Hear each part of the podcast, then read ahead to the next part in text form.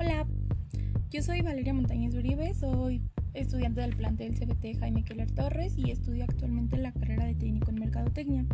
Hoy te voy a explicar qué es retención selectiva, atención selectiva y distorsión selectiva.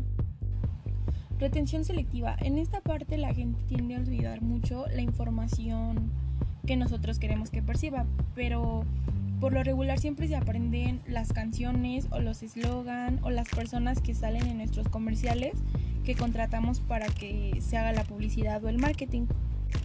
La distorsión selectiva no es siempre lo que nosotros queremos.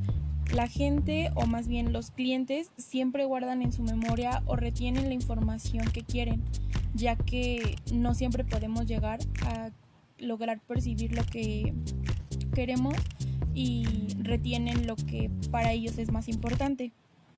Y la atención selectiva es un poco más sencilla, ya que esa se basa en anuncios que están pues en las autopistas o carreteras, anuncios en la televisión, en la radio o en internet.